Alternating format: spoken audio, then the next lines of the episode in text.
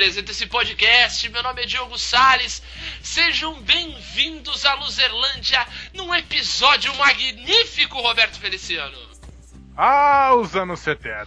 Ah, como era grande. Vivi loucamente aqueles anos, careca, sem dente na boca. Fazendo merda pra caramba. Fazendo merda pra caramba, vomitava em cima da minha mãe. Ah, só andava rastejando no chão. Vivia ah, se os anos arrastando. 70. É. Ah, os anos 70. Era foda, Roberto. Pra falar dos magníficos, pra iniciar esta série sobre os magníficos anos 70, vamos começar falando de música. E pra falar de música, nós temos que trazer músicos, Roberto Feliciano. Então, para fazer esse episódio música, eu acho que a gente pode até falar que é o nosso episódio Drum and Bass. Então, na bateria, Vitor Miranda. Olá, tudo bem? Tudo. Grande prazer voltar aqui. Tá de volta, falamos de cinema na sua última participação, né, Vitão? Pô, Agora, foi, foi massa. agora a gente tem que falar de música, né? Doido. Ah, assunto favorito aí, né? A Exatamente. rapaziada. Exatamente. E no baixo, de volta, depois de muito tempo, ele está de volta, esse rapaz. De volta na Luzerlândia, Rodrigo Pacote! E o pacote lá, lá, Lá, lá, lá, lá, lá. lá, lá, lá, lá. Ah, garoto! É, fala bicho, mó brasa, mora. Tá aqui de novo com vocês. Exatamente, sem ser boco-moco. É. Parada vai ser bonita hoje, meu irmão. É isso aí. Vamos transar um programa irado pra vocês na Luzerlândia. Vai!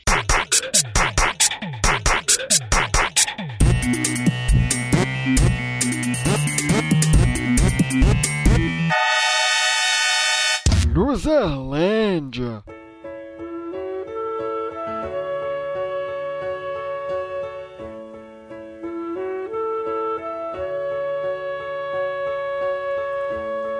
We've only just begun. Seguinte, vamos falar aqui essa ideia que tivemos aqui pra falar sobre os anos 70 e começar pra falar dessa década que é, é ponto pacífico de que foi a juventude do século 20, né? O que falar dessa década que não vivemos, mas já gostamos paca? Exatamente, Roberto. Porque, pô, se a gente for- fosse colocar o século XX como a idade de uma pessoa, acho que os anos 70 é a época da faculdade, né? A juventude ali, onde quando você vai pra universidade, né? Você tem contato. Tá meio louco essa tua lógica, né? Porque os anos 70, Claro. esse universitário teria 70 anos. Não, eu tô falando do século XX. A melhor eu tô- idade, porra. Eu tô falando do século XX, eu tô falando do Universidade século. da A década, a década é um período da vida. Não é uma década, Sim. é um período de uma pessoa. É isso que Sim, eu tô falando. Quando a gente atinge a maturidade, né, a gente tem contato com novas experiências, né, abre a cabeça para novas ideias, forma personalidade, né, é tá- Tá, criativo. tá papo aí, hein? Exato, então. A, Tá- tá a década de esse 70 papo. foi isso, pomba, né? O que, o que a, a década de 60 foi a adolescência, né? A década de 70 foi isso. Então vamos falar da, da época da efervescência, efervescência musical da década de 70, que ela começa com um fim, né? Dos anos 60. E não só dos anos 60, mas com o fim de um estilo, praticamente, que morreu em 69, que foi com fim dos Beatles, morte do Jimi Hendrix, morte do Jim Morrison, morte da Janis Joplin, e os Carpenters começando a fazer sucesso. Meu Deus. Que merda, hein? É, rapaz, we only just begun. Os carpinteiros. Exatamente, a baterista anoréxica e seu irmão meio estranho. ah, eu, eu, olha, vou te falar, aquele irmão da Karen Carter, pra mim, pra mim, ele entra naquela categoria do Zacarias. Nunca tive com mulher. Não põe minha mão no fogo pra aquele cara. Aquele lá, pra mim, é tipo um John Denver 2, cara.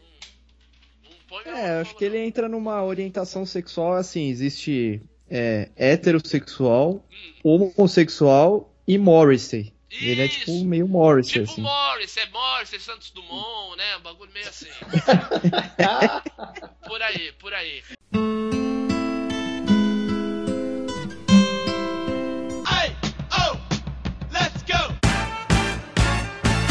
Roberto, você, meu querido, você, esse, esse, esse garoto punk da periferia de Santos. Me conta aí, vai, o que, o que é, não, não, não vou dizer preferido, porque eu acho que é a década de 70 é uma década mu- musicalmente, acho que preferida praticamente, a grande parte dela preferida de todos nós. Ah. Mas me conta aí o que, que você separou, não digo nem isso, vai, o que, que você curte dos anos 70 que você gostaria de trazer pra nós e para os losers que nos ouvem? Ah, Los Hermanos, né?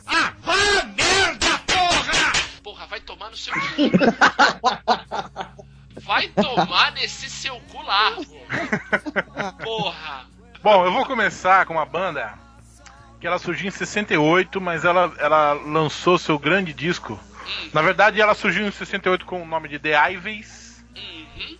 e mudou de nome para lançar o seu primeiro disco, Magic Christian Mu- Music, em 70, que é o Badfinger. Olha, muito bom, hein, Roberto? Badfinger, de lembrado. músicas como Come and Get It e No Matter What. Uhum. Era uma banda é, do selo da Apple, né? Do- Que não é do Steve Jobs, é. É, não, é, dos- é, a- é a Apple dos, dos Beatles. É, há quem diga que foi o primeiro grande sucesso da Apple, né? É, Tirando os próprios Depois Beatles, né? Beatles. né? É, é, foi uma banda que foi bem apadrinhada pelos caras. Tem é, essa. Uma dessas músicas que eu citei agora, a Come and Get It, acho que é do Paul McCartney. O estilo, pra quem não conhece, é, ela- ele é muito baseado, muito calcado no, no que fez os Beatles, no que, no que a geração dos anos 60 fez de música. É, é considerada um dos pais do Power Pop, né? Um estilo que não dá muito pra, pra, pra explicar direito, mas assim. Então entrando com Power Pop, o cara é sofisticado. Ah. Outro nível de comentário. Pronto, parei aqui agora pra não estragar. Ah, vai, Roberto, Não tá quero ser-. Não quero ser o Sandoval Quaresma. Não, É. vai, vai, vai. Não, daqui a pouco ele vai estar falando da distopia dos anos 80, Mandando da falta de versatilidade. E talvez a música mais conhecida desse grupo seja. Eu não sei direito o nome, é Can Live Without You, Ah, sim. que a Mariah Carey gravou E destruiu. e destruiu. A versão deles é muito melhor. E é uma banda que tem um, um histórico trágico, assim, porque é uma banda que tem um, é, disco, dois discos de 70, um em 71, um em 73, um em 74. Aliás, dois em 74. E aí em 74, tipo, o, o empresário deu um golpe lá, levou a grana dos caras e um dos caras se matou, Ah, que beleza. Caralho. é, enforcado. Nossa, bro. Em abril de 75, na verdade, ele se matou. Que é o. Acho que é o líder, o Pete, Pete Ham. E aí teve aquelas tretas, né? Tipo, ah, não queremos mais ser o Badfinger, vamos montar outra banda. Aí depois a gravadora obrigou eles a voltarem a usar, a usar o nome Badfinger. E aí é, depois se separaram, aí dois caras queriam usar o nome. E aí em 83 outro deles se matou também enforcado. Porra, Porra. É, Gente do céu. tava The indo bem. Hangers. né? The Hangers. Mudou o nome pra The Hangers. Ou pra Bad Neck, né? De Bad Finger pra Bad Neck. pode é Bad Neck. É, bad idea. É, E, e, assim, atualmente um deles é, Tá vivo. to- tá vivo, não é? Não, porque tem um outro que morreu ainda, só que de causas naturais em 2005. Ah, tá. É, Ele ia se enforcar em fator. Pra, ó, pra quem não, pra, ó, Ele caiu do banquinho. né? Caralho. Deixa eu falar os integrantes aqui. Eu vou citar uma outra coisa que talvez todo o pessoal que assiste séries da atualidade vai reconhecer. Ah, Ex-integrantes, né? Pete Ham, Tom Evans, Joey Molland, que são esses três que morreram.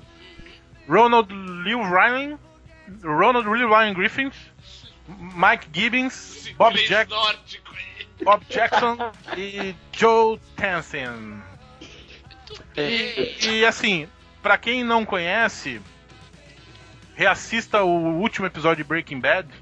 Sim. A música que encerra o seriado É, é. Baby, Baby Blue. Baby Blue, tremendo som. Puta que pariu que música e puta que pariu que Chorei banda. nesse momento. é, então. É assim, é, é uma banda que, de novo, trazia muito ainda do que foi feito na década de 60. É muito sessentista o som ainda. Sim, influência bem forte.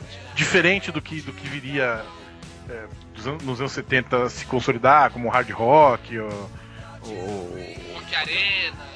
É, o punk, rock, o Aquela, rock, aquele outro estilo que eu me recuso a falar, o. rock progressivo. É. Então, a, a minha primeira lembrança. E Badfinger é uma banda que eu conheci agora, recentemente, tipo, na época da faculdade. Eu não, não conheci de molecão, assim. Entendeu? Não foi, não foi da tua adolescência, né? Não, foi da não, maturidade. Eu conheci depois, depois de ouvir é, Teenage Fan Club, Pixies, aí eu fui buscando as referências. É assim que, viu, molecada? Porque é assim que se faz. Você ouve uma banda atual, não que Fan Club e Pixies sejam atuais, mas Ah, você é, uma você ouviu era! É que eu comecei com Weezer, né? Comecei a ouvir Weezer, aí eu fui voltando nas referências. Enfim, e- Na mas época que é, o vocalista do Pixies era magro ainda. Caraca, meu! mas assim, é é assim que se faz, né, molecada? Tipo, ouve uma, uma banda, vai buscar as referências, vai conhecer outras coisas. É, como diz um amigo nosso, né, Roberto? Procure saber! E saber. Procure saber, acredita, meu filho. Porra, bela, Badfinger é minha primeira lembrança. bela, bela, bela referência. E assim, é bem do começo dos anos 70. Primeiro, os dois primeiros discos são de 1970. Não, legal, legal, porque o, o Power Pop depois ele engrenou mesmo, né? Ele foi, foi que foi, aí, principalmente nos anos 70 e tal. Esse ano é o ano do Power Pop no Brasil, inclusive. Aí, ó. Que maravilha. Vai ter nego se enforcando pra caralho. né?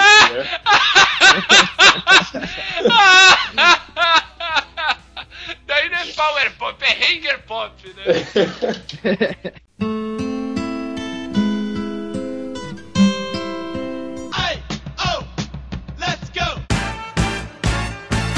Mini debate rapidinho aí com vocês. O Elvis nos anos 70. O que, que vocês acham assim? Vocês acham superior ou a mesma coisa? Ou Ah, dá eu pra acho pasta de comparar? amendoim. Você é gordo, cara? Que loucura, que coisa absurda. Isso aí que você fez é tudo gordice. Do, tu- só por causa do sanduíche lá que ele comia? É. Mas assim, que- É, na época gorda e de fantasia, né? é, do Tortelvis, mas o que vocês acham do som dele nessa época? Cara, pra ser sincero, eu, eu acho que o Elvis é o rei.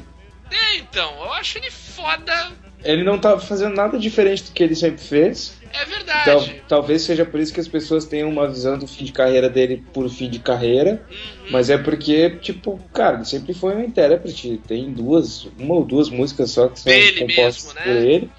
E ele adquiriu o, o status de fazer a coisa como tem que ser. As mulheres berravam pra ele gordo, cara. É é isso. verdade, porque é isso que eu ia falar. Eu acho, por incrível que muita. Porque assim, eu, pelo menos eu não sei vocês, mas eu noto por muita gente uma preferência, uma preferência e uma predileção mesmo do Elvis, do.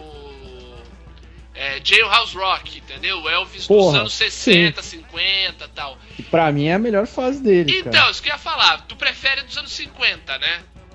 Cara, eu tenho, eu tenho ele com a roupa do Joe House Rock tatuado no meu braço, então é meio É. complicado. Só isso, né, Vitor? Só tem Eu isso. prefiro essa época aí, mas tudo bem. Não, Não, é é- interessante. É Foi isso, que eu, gostando é isso depois. que eu queria assim. levantar. Porque assim, eu. Quando mais. Quando adolescente tal, eu gostava muito dessa fase. Daí o tempo passou, eu comecei a ouvir um pouco essa fase dele dos anos 70, dele trazendo esse som mais gospel. Com aquela bandona que ele pa- passou a ter, né? Aquele show via satélite no Havaí, não sei o que. Eu não sei, eu, eu, eu achei que a, a, a música dele ficou mais. Como é que eu vou falar? É, É que eu acho Não que a tem um indústria termo da música mudou, né? Também, né? Eu acho que entra isso também, né? Essa, essa, Coisa. músicas como. é, aquela que foi regravada nos anos 80 lá. É, We can go on together. Ah, Suspicious Minds. Suspicious Minds. Bichos Mais é dessa época, né? Essa fase mais. Já é, já é. Já Ele- gorda, já. É, né? já é fase gorda, mas ainda no ano 60, no ano 70, é de 69, Sus- Suspicious Minds. Mas Ah, ele já que- tava, mas ele já tava gordinho, já tava gordinho. Não tava todo É, é tudo da mesma. É, mas é, é- pega uma fase, né? É, exatamente. Ele já tava começando a usar as roupas mais espalhafatosas e tal. Mas Então, assim, eu acho que como, como rocker, os anos 50 ali é é melhor. Mas ele foi um puta compositor de balada nessa época, né? É verdade, sei o que, que é. Eu acho que dá até pra você parar. Dá, dá pra, até pra separar como, como se fossem dois. do- dois intérpretes é, é, é, distintos até. Porque a Eu acho assim, eu, eu ouso argumentar que assim, muita gente prefere o esquema dos anos 50 ou 60, mas tipo, as baladas que ele fez depois, Hum, você pegar, acho que fizeram até mais sucesso, assim. Então, é aí que tá. Eu acho que são intérpretes distintos por causa disso, Vitor. Porque para pra pensar. O Elvis dos anos 50 foi importantíssimo pra música pop em geral. Sim. Porque ele foi o cara que trouxe o rock pro, pro, pro grande público, né? Ele foi o cara que, trou- que trouxe, que trouxe um- uma mistura rítmica, né? Tra- trazer um pouco também do, do, do country e tudo. E, cara, e nos anos 70, ele foi um cara que meio que inaugurou esse jeito explosivo dos anos 70, né? Era, era- parece um outro cara, entendeu? Apesar dele trazer muita coisa, né? Bagagem da, da- do- de música É, o anos cara já era 50. glam antes do glam, né? Exato, é isso que eu tô falando, é isso que eu acho, entendeu? Esse, esse, esse, essa estética que os anos 70 tinha, né? De muita luz, muita cor, pano pra caralho, né? Calça, cola, camisa, babado pra caralho. Ele tinha tudo, né? Costeleta, É, topé, óculos, óculos. caralho. Porra, velho, porque você vê, por exemplo, o, o óculos do, do Elvis dessa época, dos anos 70, é um ícone quase, Sim. né? É um Os anel pra caralho. anel, quase É. todos os dedos, né? Era quase um mandarim. O Elvis era quase um mandarim, né? Então, A gente não pode esquecer que ele aprendeu a dançar com Forrest Gump. exato, exato. Exatamente. Então eu, eu, acho, eu acho importante, eu acho assim, importante destacar um pouco que, por incrível que pareça, apesar dele ser um cara de que tinha iniciado, iniciou a carreira dele 15 anos antes, o Elvis foi um cara muito importante para esse, pra esse cenário musical dos anos 70, né? Com, com essa história também da indústria da música pegar corpo, né? Pro, que eu falo, show via satélite, é, turnês eu acho que ele foi monstruosas. Foi o que acabou até matando ele, né? Esse negócio de turnê É, então, eu acho né? que ele foi uma das primeiras vítimas da indústria da música, assim, né? Sim, Tipo, sim. de superastro, assim. É, porque era. Porque até então os outros caras lá, Jim Morrison, Janis Joplin, o caralho, eles foram vítimas da, da própria doideira, assim, É, do né? estilo de vida, né? É, ele não, ele meio que pirou por causa da fama, assim, né? É, ele, ele pra citar um- um- uma banda também dos anos 70, do estilo que o, o Roberto gosta tanto no rock progressivo, ele entrou no moedor de carne do The Wall, né? Lá do- Porra, que banda, né? Então, exatamente. Estamos fazendo essa, essa, fazer essa conexão. Não vai dar pra fugir, Betão. Não vai ter jeito. Falar um pouquinho desse, desse ritmo que começou também no iníciozinho dos anos 70. Rock progressivo. É. Pacote, tu- Ah. você que é do ramo. Eu- Do ramo é foda. Você é do ramo. Quase. Você é do ramo. Que isso? Não- não É sei. quase, é É, quase. pô. Você que é do ramo, você que. Você que tem aí o seu vinil, os seus vinis ostentação aí, fica chegando na cara do- do- dos- dos amigos aí nas redes sociais.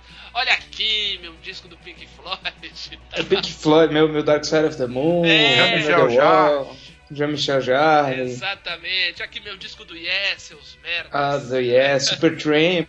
Ó, meu Deus, Supertramp É. eu também o Supertramp tenho. é bom, o Supertramp é foda pra é caralho. bom pra caralho. Supertramp, cara. Eu acho que eu tenho do Rush também. Porra! Rush é foda também, meu Deus. Eu acho. Cara, não tenho certeza. Rush foi uma das minhas. Foi, eu descobri o Rush do mesmo jeito que o Roberto descobriu o Badfinger. O Rush pra mim foi, foi o, o- a, a paixão da maturidade, assim. Porra, eu fui no show do Rush, cara. Caralho! Eu também, cara. Mas daí. Lá em Porto Alegre, veja só. Olha! Onde No, foi? esta- no estádio Olímpico Monumental, Olha só! Pô, no Olímpico. que era, tu- era a turnê das máquinas de lavar roupa. Não, não Era era no Olímpico, não, era no Beira Rio. No Beira Rio, no gigante Beira-Rio. Eu fui nessa turnê.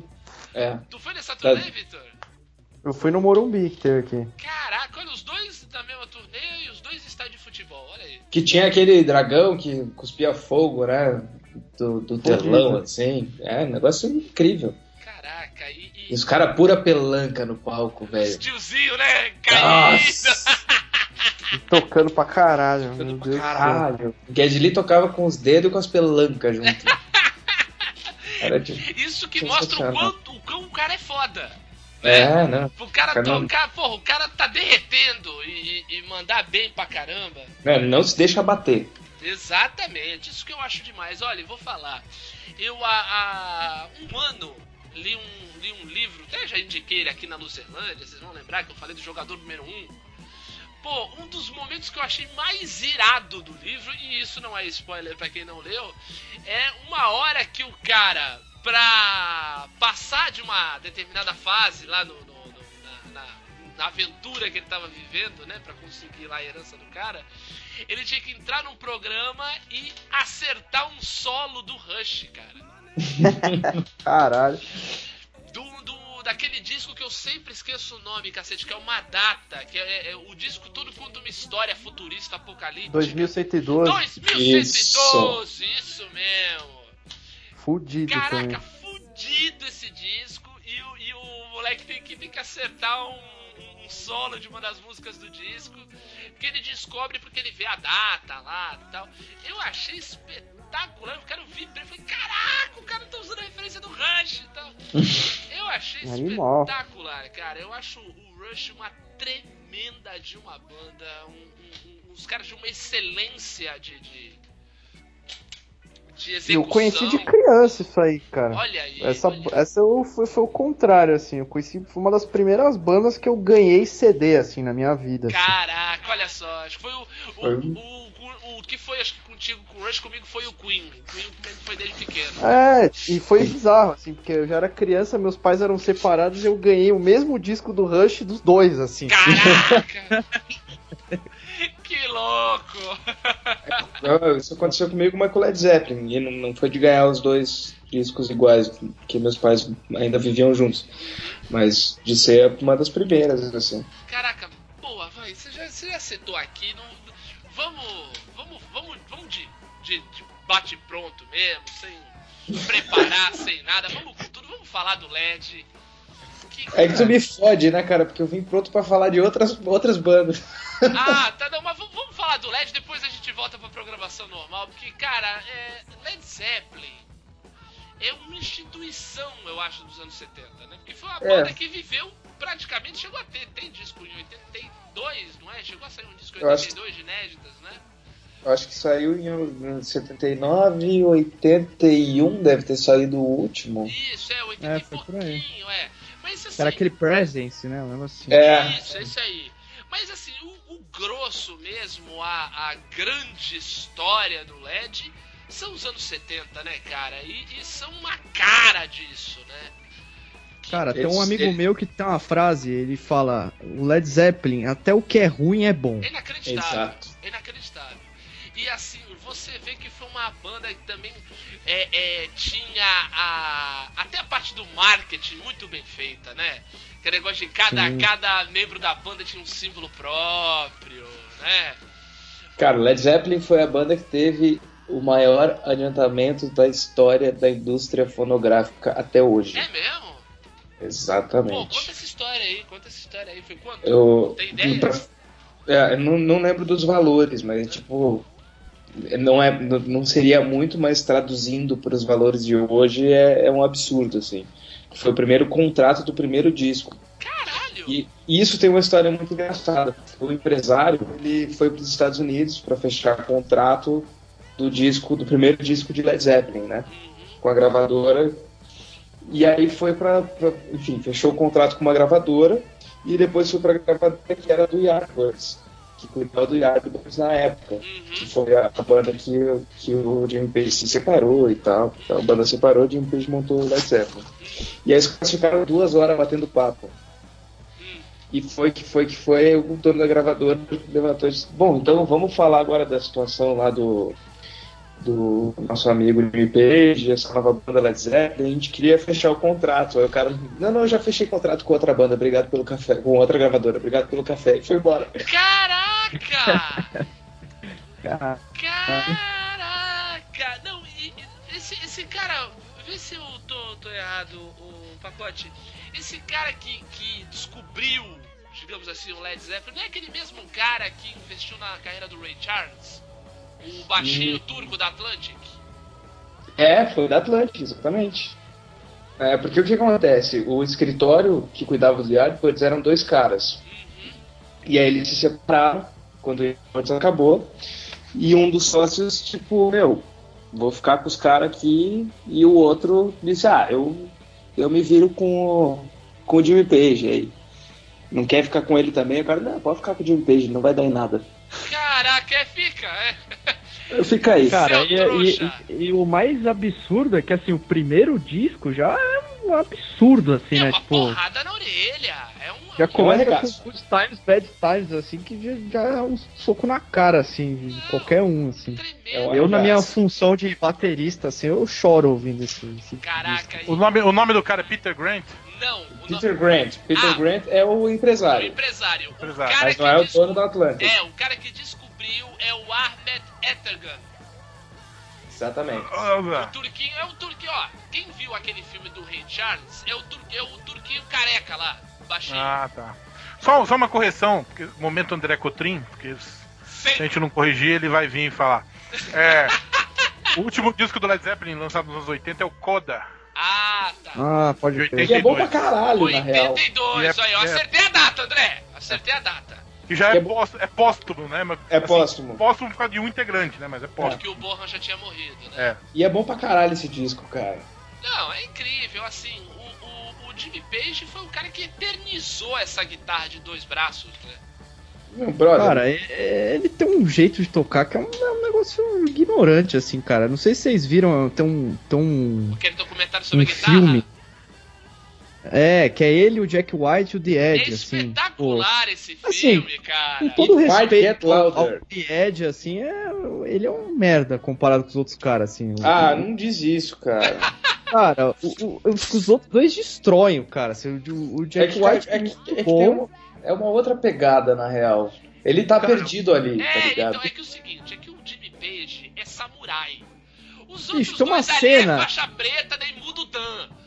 O Tem uma cena que é eles estão numa sala. Aham. Tem uma cena que os caras estão numa sala e aí, tipo, é parte do filme cada um mostrar um pouco das, do, do que sabe fazer e tal, não sei Sim, o que. Jack White fazendo aquela Aí- guitarra com a garrafa de Coca-Cola, né? É, aí o Jimmy Page, ele, tipo, pega uma- um amplificadorzinho macho, assim, liga a Les Paul, começa a tocar, assim, e os dois ficam com cara de cu olhando, assim, porque é, é, tipo, impossível, assim, cara. O cara inventou o negócio e o cara é muito foda, assim, cara. Assim, É, eu acho, é eu inacreditável. acho que de Tiozinho- guitarra, de guitarra, quando fala de guitarra, pelo menos eu, leigo, ouvinte, não consigo ver qualquer ser humano no mesmo patamar do Jimmy Page e do Brian May. Eu não Eu consigo. acho que o, o Jimmy mas- Page ele tem um negócio que assim, ele tecnicamente existem caras muito melhores que ele.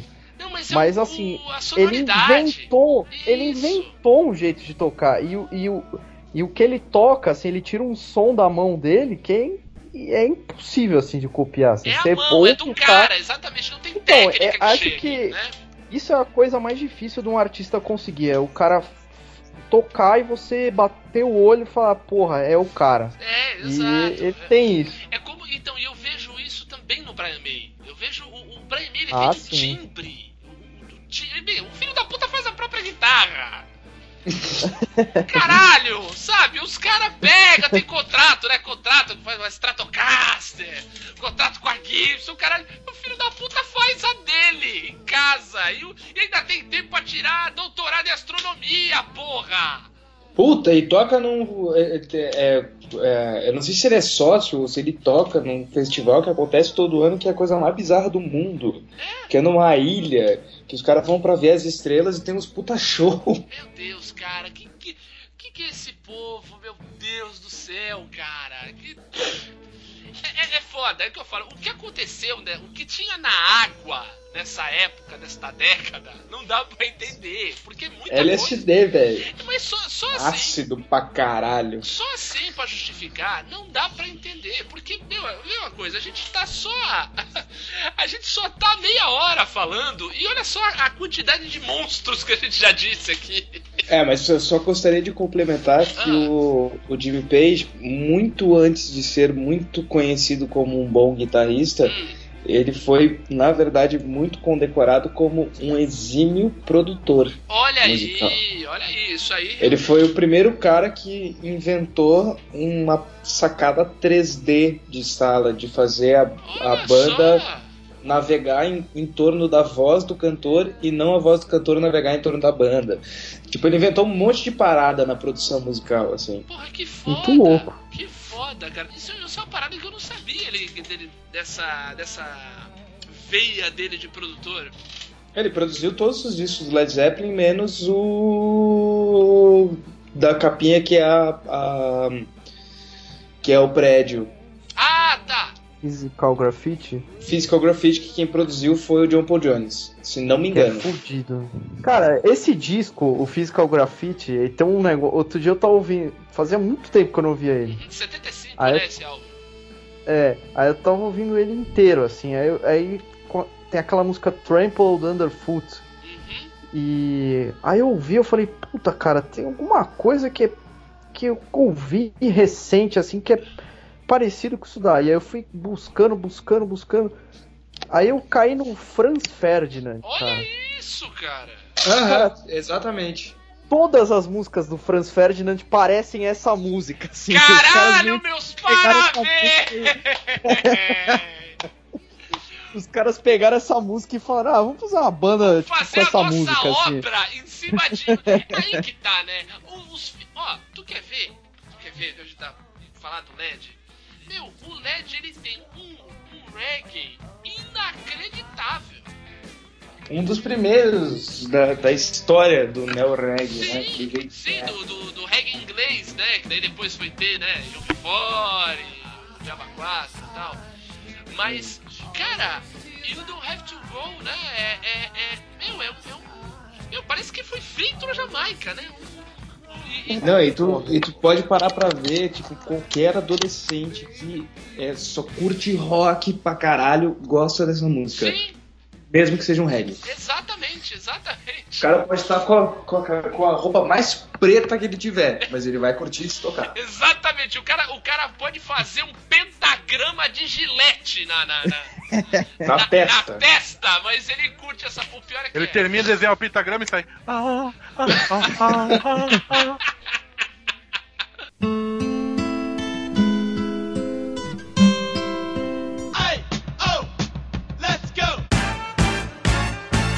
Outra banda dos anos 70 aí que é maravilhinda é o Black Sabbath, né? Porra, bicho. Porra, o que não É. falar disso, né? O que não falar do Black? Tu não curte? Pra mim é, é tipo uma das primeiras bandas que eu gostei na minha vida e é um negócio assim esculacho assim. O que é o volume 4? Cara, Paranoid, Master of Reality, é só só hit, cara, Não, só uma coisa absurda. que coisa maravilhosa, né? O Black Sabbath tem o volume 4, que é sensacional. O LED tem o LED 4, que é sensacional. O, o número 4 era uma parada. Ah, É Não, É, é o né? da sorte. É. É. O 4 é o da sorte. a Legião Urbana tem as quatro estações. Ah, Sabia? Tira Urbana no cu pro caralho. Não, que, o que eu acho legal é que o, o, o Black Sabbath também inaugurou um, um heavy metal, né? sim, Heavy é- metal. é- e, um- e- e- e eu- é engraçado que assim, cada álbum deles inaugura um tipo de um estilo de metal assim, Sim. tipo é, o Master of Reality inaugura, vai, Doom Metal. Aí o volume 4 já é o que é, tá muito na moda hoje, que é o, eles chamam de Stoner, né? As bandas que, que usam fuzz e tal. Sim. E. Puta, cara. É O que eu acho mais legal é que, que o Black Sabbath também tem uma, uma pegada de ter acabado nos anos 80, né? Sim. Que foi quando entrou o Dio e aí acabou o Black Sabbath. É, Ah, ó, que nosso, isso, nosso- cara. Tem o nosso ouvinte aí tem um que ouvinte é, que é filho do Dio, cara. Dio Júnior. Então, então, brother, desculpa, mas no, Não no pai. No Sabá não foi legal. Em defesa, em defesa, assim, eu acho que são duas bandas diferentes, assim. Quando entra o Dio, vira outra coisa É outra que eu coisa. acho do caralho também, Mas assim. não é outra Tem coisa. pouco do sabaco Dio, cara. Mas é, é- Eu ainda prefiro o Dio no Rainbow. é, então, eu, quero- o- o- eu acho o Dio uma coisa que devia ter sido estudada pela ciência. Porque o Dio era um cara que eu acho que ele não podia doar sangue. o cara era, era um toco de amarra-jegue, baixinho pra burro, magro, Feio pra caralho. feio, feito bater na mãe e com uma voz, maluco, que parecia que vinha Uma do inferno aquela merda. É, aquela, aquela potência vocal e outra, quase até o fim da vida, né? É, eu tive sorte de ver um show desse porra aí, a voz dele é um negócio Não era um negócio maluco? Assim, não, não, não, pra mim não tem comparação Black Sabbath com o Ozzy e o Black Sabbath com ele. Apesar, Ah, não. O Oz é muito mais influente, melhor e etc e tal, Príncipe mas das eu acho- Trevas, porra! é. Acho que é outra onda. É outra assim. Cara, tem um onda, é. ó, tem um vídeo, Depois eu vou até enviar o link aí pra, pra vocês. É um show completo do, do Black Sabbath em 74 em Paris. Caralho. Que a- parece que a televisão local gravou, assim. Cara, só na França. tocando, Só na França pra eles tocando num teatro, cara. Eu acho que é turnê do Paranoide, porque eles tocam o Paranoide quase inteiro, assim. O Ozzy ainda tá com aquele cabelinho lambido. Cabelinho lambido, Nossa. um tirando sarro do outro. Tem tipo umas cenas de backstage, assim, de um tirando sarro do outro. Cara, é de fuder, assim. Você vê o, o negócio ao vivo em 74, te- você olha e fala, meu, é, tem algo de sobrenatural nisso aí, Não, assim. é- é É, foda, assim, E- sinistro. E é muito importante lembrar que o Tommy Iommi não tinha, não tem até hoje dois pedaços de dedo, né? Isso, caraca, ainda bem que você me lembrou o pacote. Eu tava quase esquecendo. Uma banda que o guitarrista não tem a mão inteira. É, meu amigo. Porque não precisa, só os cotocos do Tomayomi já, porra, já faz a as duas mãos de muito guitarrista que tá por aí, cara. puta de um Não, gênio. o cara Puta tem duas. São duas próteses, né? É. De, de silicone. Silico, o cara toca com prótese de silicone, velho. Cara, tu vê? Cara, inventor do- dos riffs, né, cara? O cara. E o inventor da prótese também. É, a Pamela Anderson dos guitarristas, cara.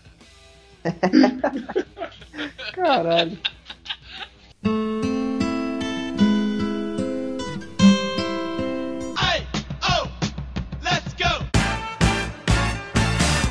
Que eu ia falar das bandas dos anos 70, tipo Earth, Wind and Fire, Ah, sim! que é o Black, o Black que entrou nos anos 70, Casey and the Sunshine Band, Exatamente. esses caras que, che- que, é, que são pesados mesmo. Um que posteriormente é e que e posteriormente vieram a fazer parte do, do início do hip hop, Sim, né? sim, sim. Do rap do hip hop. Exato, não, é assim, eu, eu ia puxar já no comecinho da década de 70, em 1970 aparece um cara chamado Gil Scott Heron, poeta e jazzista, que mistura um pouco das duas coisas e, e- e faz uma música que ninguém entendia muito na época, que chamava Revolução Não Será Televisionada. É, e tem versões mil dessa música. Sim, sim, sim, sim, mas é, é ele tem, ele tem um, um disco, se não me engano, de, deixa eu ver o, peraí, vou pegar aqui o ano certinho, né? A gente já fala tanta merda nesse podcast, deixa eu, deixa eu pegar pelo menos o ano do disco, vai. Pelo menos o ano certinho, É. senão depois o André vai vir enchendo o saco. É, Ah, se eu não me engano, a primeira gravação assim de, de hip hop é dos anos 70, né? O Sugar Hill Gang. sim, sim. Uhum. Eles fazem o, sam- o sampler do, do Chic, não é? Exatamente. só pra falar, o disco dele é de 71, Pieces of a Man, do de Scott Heron, que a primeira faixa é A Revolução Não Será Televisionada. Depois você tem Save the Children, Lady Day and John Coltrane. É um descasso, é um descasso. Eu recomendo a todo mundo que curta um som legal, com peso assim. O, o baixo, as frases de baixo desse disco são qualquer coisa, viu, Pagote? Não sei se você já ouviu esse É. disco. Não, nunca ouvi. Eu, eu, eu, eu tô mais nessa onda dos, dos da galera do Funkadelic. Então, aí sim. Puta, Funkadelic é um esculacho, né, cara? O guitar. Ed Hazel, cara. Um dos É. guitarristas mais subestimados da história. Pra mim é um dos melhores, assim, de todos os Puta tempos, do cara. maluco, né? Pô, sim. Eu lembro... Outro dia eu, tava, eu tenho. Eu comprei o, o vinil do. É, Standing on the Verge of Getting On. que Acho que é o terceiro ou quarto disco do Funkadelic. Não é aquele da, da, da Ah, menina enterrada, né? Não é esse não. Não, esse é o Margaret Brain. Isso, isso aí. O- É o depois desse. Ah, tô ligado, tô ligado. Ah, é uma capa toda colorida, meio desenhada, Uhum. assim. E tem umas intros, assim, que tipo. É os caras falando com, com uma, aquela vozinha que parece que engoliu gás hélio, assim, sabe? Puta, tô ligado. Puta, mó doideira, assim. Aí você vê os. Você bota no YouTube, aí você vê os comentários, aí tem uma galera falando: Ah, pessoal, o Funkadelic usava drogas que é pra gente não precisar usar. É só ouvir a música que já fica doidão. O bagulho é foda. Não, eu, eu acho foda, eu tenho, eu tenho em MP3 o Funkadelic, o primeirão de 70, Que é foda. que é incrível, né? Que é a foto deles, né, formando uma flor, né? A- Sim. a- o topo da cabeça junto, assim, né? Cara, mas é, é, um- é uma banda de uma, de uma... Ai, como é que eu vou dizer, né? Tão prolífica, né? Tão, tanta coisa, tão... Tanta gente. Tanta, porra, tanta gente. Você gente pega... pra Você caralho. pega a E quantidade tão de... subestimada. Nossa, Então, subestimado. totalmente, totalmente. É, Os caras, os caras, eu conheço uma história que os caras foram tocar em Porto Alegre uma vez, meu Deus. De graça. Como assim, cara? O show, o show foi de graça. Aí disse que os malucos subiram no palco, começaram a tocar, tocaram meia horinha, Ah, pararam, largaram os instrumentos, atravessaram a rua, foram pro boteco, ficaram meia hora enchendo a cara, voltaram e tocaram mais três horas. três É, horas! sensacional, cara. Três horas! Então, eu vou. Eu. Agora nas minhas férias eu vou viajar e vou ver um show dos caras lá em Amsterdã. cara. Caraca, você. Ô, louco! Meu amigo! Eu acho que Tá- vai tá estar ruim, umas tá ruim. 5 horas nesse Queremos aí. imagens! Queremos imagens! Vou gravar imagens, vou gravar imagens. Se, se tu lembrar quem tu é, Exatamente. graça. Então, por isso que nós queremos imagens. Pega um, um cara, sei lá, um, sei lá, um cara que é, que é pastor batista, alguma coisa assim, um cara corredinho só pra filmar você e o show. E a gente vê o que acontece. Cara, uns 3, uns Cara, 3 vou euros. falar uma coisa, é, um- é um tipo, o Funkadelic, você escutar um disco do Funkadelic, tipo, é, o- esse primeiro, ou o, Caralho, tu acabou de falar. Brain. Isso, Maggot Brain. que é o Que melhor, é né? fudido. É, É, espetacular. Pra começo já é. A, a própria capa já é um. Né, um Então, mas sabe qual é o problema? O, o Funkadelic, apesar de ter sido uma puta influência pra muita coisa que veio depois e tal, muita é, é- os discos dele, a obra deles, não, não é de fácil digestão, assim, não é um negócio pop, assim. Você vai Não, deitar é, é pro escutar. Porra, as músicas tem 10 minutos, assim. Exatamente. Pô, a molecadinha vai ouvir e vai achar uma merda. Fala, ah, porra, começa, puta solo de guitarra longo pra caralho, não sei o que. A molecada não entende, assim. Exato, mas- exato. Mas olha, vou falar, eu, eu convido as pessoas a ouvirem, não precisa ouvir o disco todo. Do Margot Brain, do, do, do Funkadelic, pega a segunda faixa. Can you get to that? Escuta, e cara, na boa, é, é uma droga que você toma pelo ouvido e, e dá barato. I wanna know if you can get to that. Can you get? I wanna know if you can get. I recollect with mixed emotions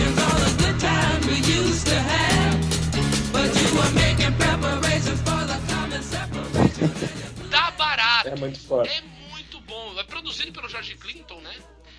É. O cara, o cara do cabelo mais rebelde que eu já vi na história. Outro puta gênio, Não, né? maluco. Um cara que, assim, não, não- não- a gente não coloca numa mesma casta, né? O George Clinton, assim, É, o cara é foda. é, um- é um- é um cara que, sei lá, é, Ele no Funkadelic, ele no Parlament, ele no solo, eu, ele. eu diria puta, que o George Até hoje ele produz coisa, Exato, pô. o assim, cara inquieto, babu, assim, o George Clinton, pra Ah, mim, é o Hermeto Pascoal americano. foda. Pra mim, ele é o Hermeto Pascoal É. americano, ele, ele acha som em tudo, assim, o negócio...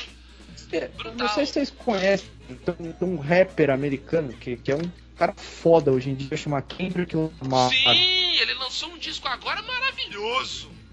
Que é foda, e é o hit do disco, que é uma música chamada King Kunta, é produzida pelo.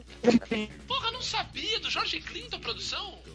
É, produção do George Clinton e participação de Snoop Dogg, Não, não sem brincadeira. Esse é, tem muito crítico dizendo aí que esse disco novo do Kendrick Lamar, ele tá no nível do que foi aquele álbum do Fugees nos anos 90. É meio que Cara, é, é, é obra de arte, É um- assim. descasso. Eu escutei, eu escutei há pouco Top tempo. 10. Baita som, Kendrick Lamar.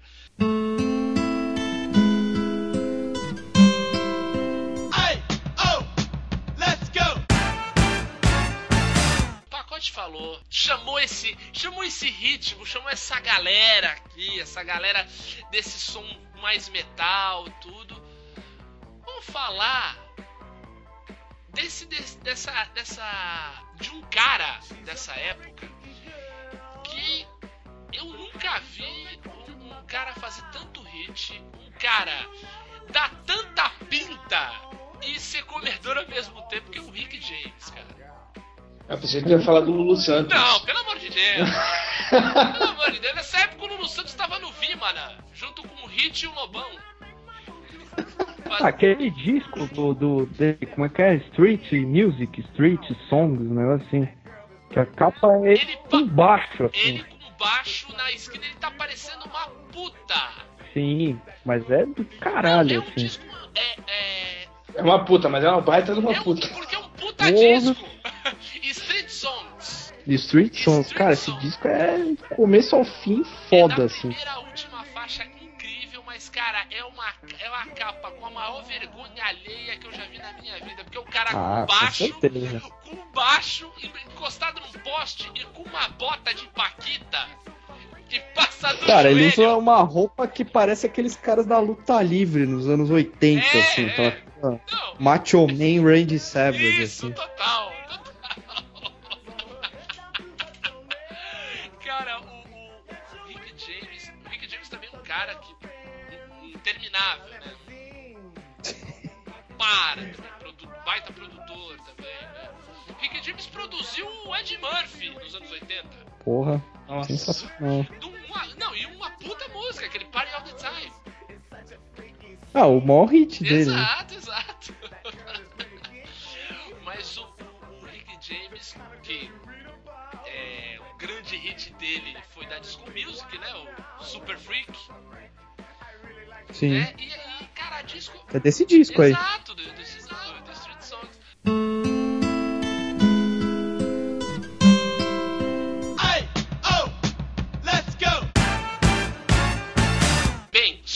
Fechar então essa, essa parte da Black Music, que também a gente tem que. Não não dá pra falar de tudo, mas uma banda espetacular que voltou, pacote, não sei se você soube.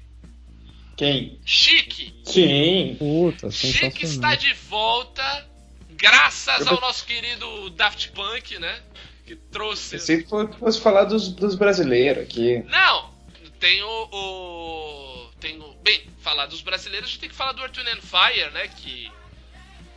Uma baita banda, uma, uma pena, né? O Morris White tá aí mais pra lá do que pra cá, né? Tá, tá com Alzheimer, É. né, coitado? É Alzheimer, né, que ele tem? Eu acho que é, o Zé? Eu acho que é, não tenho, não tenho certeza. É. Um, um, um, White é um outro gênio também, né? Um baita de um.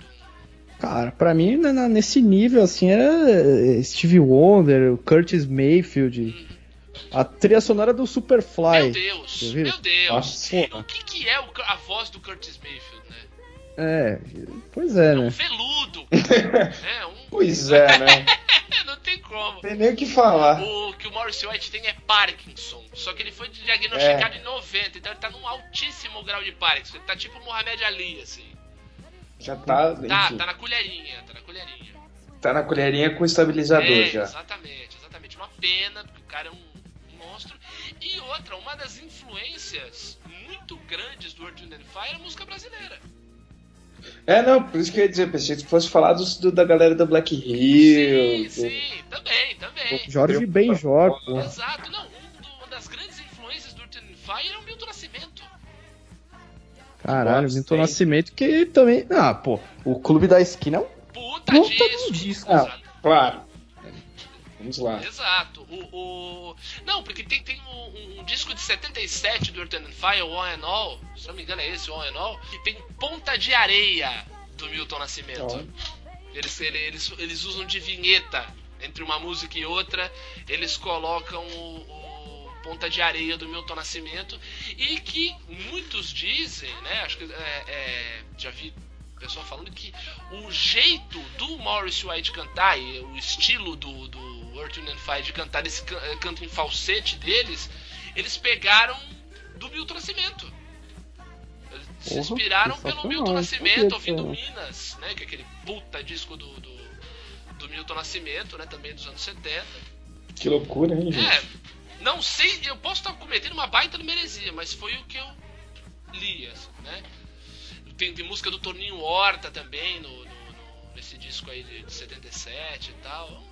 Os anos 70 no Brasil também foram bons pra caralho, né? incríveis, cara, incríveis. Assim, a gente tem, não pode deixar de citar uma banda, uma banda que só teve dois discos, mas foi um estupro na, na tradicional família brasileira e, por incrível que pareça, era a, o- a- uma banda que era preferida do, da galera Bicho Grilo até a senhora respeitável que era os Secos e Molhados, cara.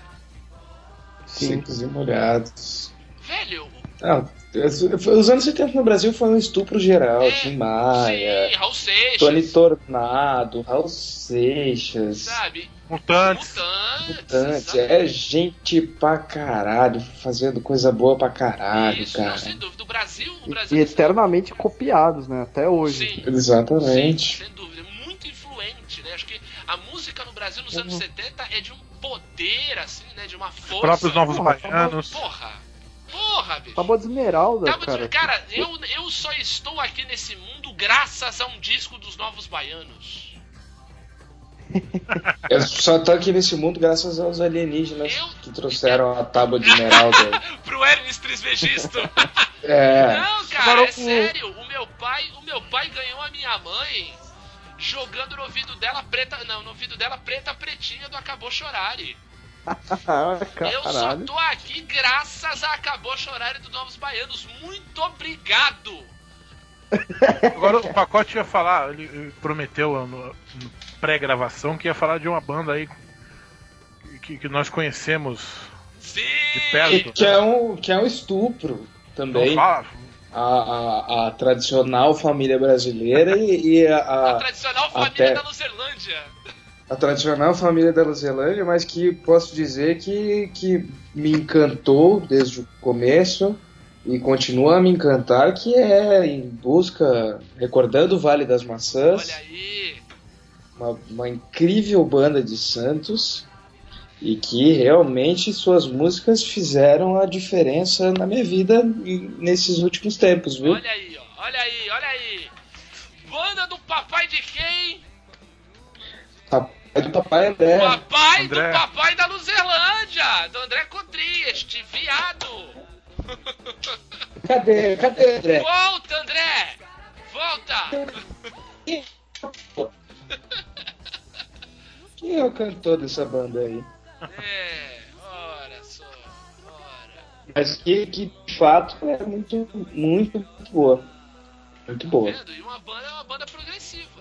Foi dessa época o, o Bicho da Seda, Ah, o bicho da seda, sim. Sim. O, o, mostrando que o Rio Grande do Sul também sim, pô, o, o Azemuth também dessa época, né? Nossa. Azemuth que, que a gente já falou na, no nosso de One Hit Wonders, é que tem um aquela, né? Eu vou voar. Nananana, nananana.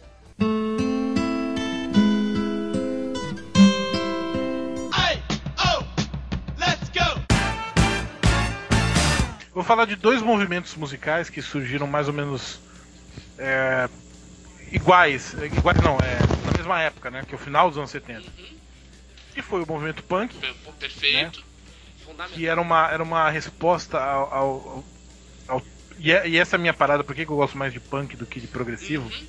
Que o punk soava como uma, uma resposta a todo o virtuosismo do progressivo. E, isso é uma coisa que eu não gosto, é, é virtuosismo exagerado. Não, até porque o, a época, a época que você tá se referindo no surgimento do punk, o, o punk, por incrível que pareça, ele tava entrando quase que como uma terceira via na, na música, na música do- no cenário da época, porque ou você tinha o virtuosismo, né? Você tinha Emerson Lake and Palmer, né? Você tinha disco, discos com quatro lados, né? Músicas enormes, né? Movimentos, né? Como você tem o, um álbum do Yes, lá o Close to the Edge, que eu gosto muito, mas sabe, tem muita mano, tem que estar com um saco pra Exato, você tem que estar no espírito pra ouvir, né? Ou então o Gênesis da época do Peter Gabriel, né? Que era aquela loucura, tá? Nossa, odeio Gênesis, Então, cara. eu essa época do Peter Gabriel eu também não tenho saco. Eu curto o Gênesis com o Phil Collins só. Eu dormi uma vez vendo um clipe do Gênesis e tive um pesadelo ao som que foi fudido. Olha aí o que eu falo, a droga que entra pelo ouvido. sensacional. Ah, Até, até foi tenso, cara. É, então. E ao mesmo tempo que tinha esse virtuosismo, tinha um vazio total, que era o que o pessoal chama de disco music branca, né? De, de, de- de Ah, só, só passinho pra cá, passinho pra lá, levanta a mão, abaixa a mão, entendeu? Era só. É, se tem uma coisa. Se eu, não, se eu tenho uma coisa que eu gosto menos do que progressivo é disco music. É, então. É, E então, mas. pra isso, tanto que né, nessa época, nos anos 70, teve uma rádio que organizou o, o- o- a, a morte da disco music. Né? O cara organizou um, um evento num estádio lá que os caras quebravam os discos de disco music e tal. De- é, os caras levando, levando cartaz, assim, disco sucks e não sei o que. E, e aí surgiu o movimento punk, né? Não só com Ramones, né, Roberto? Mas também com Clash, É, o, o- o movimento punk americano que tem Ramones, Television. Television, uma ótima É, banda. E, e- e o movimento inglês, que tem sempre essa disputa, né? De ver quem, quem surgiu antes, quem surgiu depois. Mas há indícios de que, eh, no show do Ramones na Inglaterra, que, que a galera do- dos Pistols, do Clash, teve a ideia de, de, de, de, de irem pra É, música, então, né? é a prova de que é os dois juntos, né?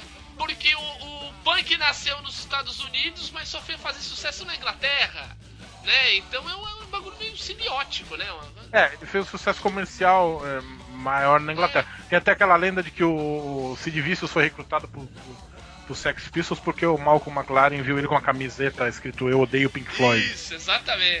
exatamente. Mas assim, e- e- a- aí, ao mesmo tempo que o, movimento punk vinha pra, pra combater esse, todo esse, esse virtuosismo, essa coisa de, de guitarras com dois braços, e começou a se sobrepor a, a bandas como Led Zeppelin, Deep Purple, Black Sabbath, surgiu também na Inglaterra o, o New Wave of British Heavy Metal, Sim. que é a galera do Iron Maiden, Def Leppard, Saxon, Motorhead.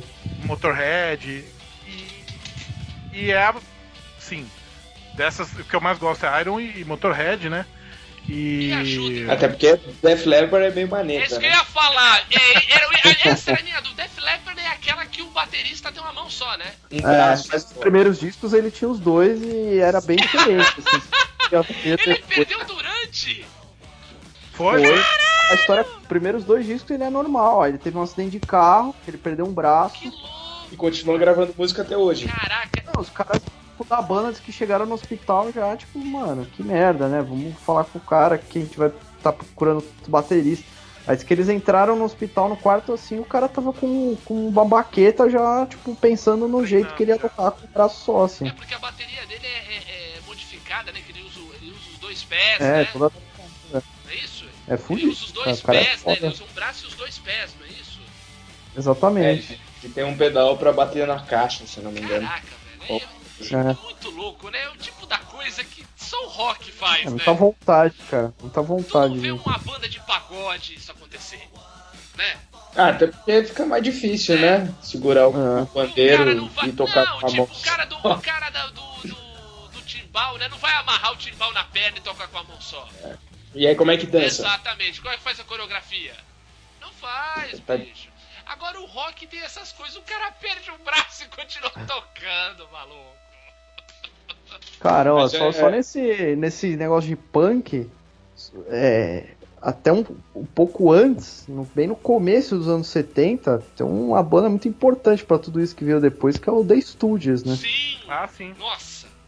Nossa. Senhor Iggy Pop e The Stooges. Cara, e vem cá, outro que tem que ser estudado pela ciência, né? Exatamente. O Iggy Pop eu não consigo entender. O Iggy Pop é um cara de 70 anos hoje? Hoje, hoje o Iggy Pop é a década de 70 dele, né? O Sim. cara ainda faz show, pula do mesmo jeito que ele pulava na década de 70, Sem camisa. sem camisa e ainda mostrando o pinto pra, pra, pro pessoal. Velho, é maluco e, e- e cospe, né? Bebe, cospe e continua gritando. E não- o cara não para, o cara é interminável. Assim, Parece tio, tiozão de festa dele.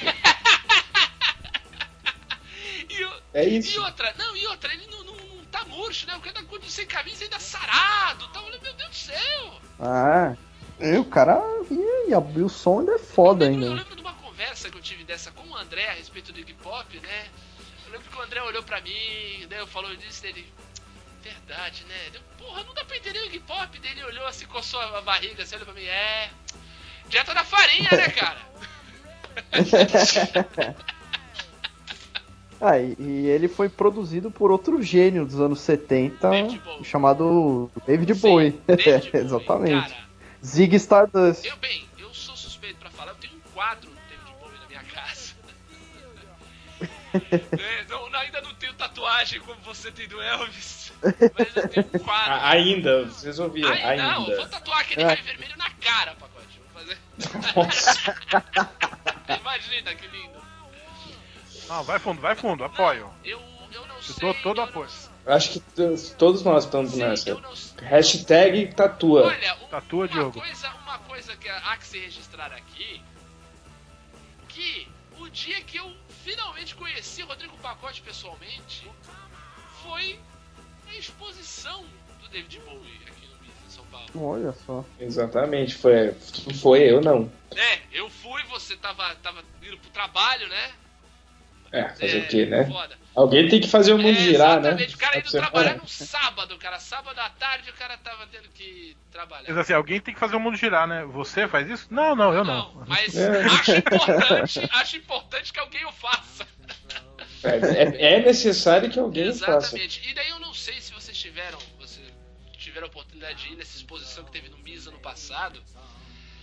Cara, sem brincadeira, eu tinha um- um- uma determinada admiração pelo Bowie, já gostava muito do som dele e tal, mas daí nessa exposição que você tem contato com a obra toda, praticamente completa do cara, meu, inacreditável a criatividade desse cidadão.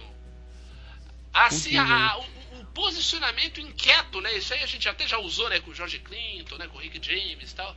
Mas o cara com esse posicionamento inquieto de, de não, vou fazer uma coisa nova, não, vou, vou, vou misturar isso, vou, não, vou fazer um personagem aqui, né? Deve esse negócio da androginia, né? Não só fazer, vou matar um É, personagem, né? exato, daí ele pega e mata Aham. o, o Zig Stardust. E o cara, meu, pioneiro e mega compositor, assim, tipo, de hits, assim, e de, e de mudanças de estilo, assim, absurdas, né? Tipo, Exatamente, aquela fase dele na Alemanha, né? camaleão, Exato, cara. camaleão mesmo, né? Camaleão em, em todos os gêneros, né? Todo não, sentido, não só é. visual, mas também de som, de posicionamento, de como eram os shows, né? O show dele, a Porra, mega mas produção, né? De guindaste, o caralho a quatro, tinha uma música que, que tinha um, um guindaste que projetava ele pra, pra, no meio da plateia, assim, ficava segurando ele enquanto ele cantava. Né? Ele- inclusive ele passou um perrengue uma vez. Numa dessa que era um, era um pouquinho. Era um, a hora que ele cantava, né? O Ground Control to Major Tom. né? Sei. que ele cantava música, ele, ele ficava sentado numa plataforma e esse e essa era uma grua que jogava ele no meio da, do povo, ficava, ele ficava pendurado e ele cantava com o telefone, né? Era ele sentado, ele pegava o telefone, né? Ele cantava a música lá do Major Tom, né? Space Oddity, Space Oddity. Oddity, exatamente.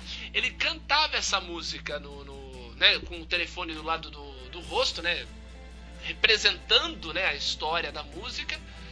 Ele terminou essa história, ele terminou de cantar, ele bota o telefone e, óbvio, ensaiado que quando ele colocasse o telefone, a grua trazia ele de volta pro palco. Ele colocou o telefone e escutou assim, cante. E a grua travou Puta com o cara no meio do povo. Ele falou assim, bicho, eu vou cair aqui, fudeu. Fudeu, né? Diz que ele cantou a próxima música ali travado e depois conseguiram tirar ele depois. Mas Caralho. imagina, até porque, né, uma época que muita coisa tava começando, né? De, digo, de Era, engenharia, né? De produção de show, tudo, né? É, foi, a- foi a época que os palcos foram ficando maiores. né? Sim, exatamente, exatamente. Foi, foi tendo mais produção, né? O Queen era, era gênio nisso Ah, aí, o cara né? inaugurou o glam, glam rock, né, cara? Glam Porra. rock, daí um gênero que teve, teve, teve bandas como Pantera, né? É, pode Pantera Pantera começou comprou. assim, cara. Glam metal. Glam metal. Felipe Anselmo era, tinha cabelinho, cabelinho Era, era Filipinho Felipe Anselmo. Anselmo. Felipe. Felipe Anselmo usava cabelinho de fora faucet, amigo, não é? Porra, mas o glam rock tem, tem coisas geniais, New cara. York Nos anos Dolls. 70 tem o T- T-Rex, cara. T-Rex, baita banda. Parou. É, acho que parou por aí, Ah, o? New York Dolls também é bem É legal, isso. York Dolls era Foda, cara. Não, Johnny então, Tucker. New York Dolls, T-Rex. Ah, tá, mas até porque era difícil competir com os outros movimentos, né? Que tinha na época. Não, e é aquele estilo que assim, surgem três, quatro geniais e um monte Lou de cópia mal feita. É, Lou. Caraca, a gente esqueceu de falar do Lou Que fez o Transformer, né? Sim, o Lou Reed que fez É. um baita disco, né? Tem um outro Já- cara que a gente não, não, não falou, que é o. Não, termina de falar aí. Do... Não, nada, o cara foi, o, foi- nos anos 70 que a galera começou a despirocar também. Ele foi o primeiro a É. se vestir de mulher, caralho. Exatamente, pintar É. o olho e tal, né? É. Não, o que eu ia falar é de um cara que eu, eu particularmente não conheço muito bem, mas eu acho que tem que ser citado, porque a, a carreira dele atravessou os 60, 70 e 80, que é o. Não, não é, não é o cara, é a banda, né? O Grateful Dead. Grateful Dead. Mas aí eles, esse- essa banda eu já deixo pra vocês porque eu não conheço muito bem a. Só Cara, o Grateful só pra- Dead é, é um, é um negócio meio cult, É, assim. é, era, era, o- era a banda preferida dos hippies, né? Era a grande banda dos hippies. É, né? é um negócio meio Woodstock, Total, assim. é. né? O Grateful E- Dead é essa, uma é o hair. É assim, hair. É o Grateful Dead. Quem é fã dessa porra é um negócio bizarro, assim, porque, tipo. Quem Eu é acho que uma fã das dessa bandas que mais- porra é ótimo. Não, é bizarro, porque o cara que gosta muito de Grateful Dead, eles têm uma cultura É deles, tipo fã do assim. Tipo- Seixas aqui no Brasil. Não, é, é exatamente. O, o Grateful Dead acho que é uma das bandas que mais tem bootleg gravado, assim. Sim. Aí os caras ficam nessa onda de, porra, aquele show de 73, não sei aonde, só- porque não sei Só o quê. tipo, pro Bob Dylan em bootleg, eu acho. exatamente. Só Mas é- era uma puta banda, cara. Não, baita É, e é banda. parecido, né? Na onda do King Crimson também, que nos anos 70 Sim, lançou. sim.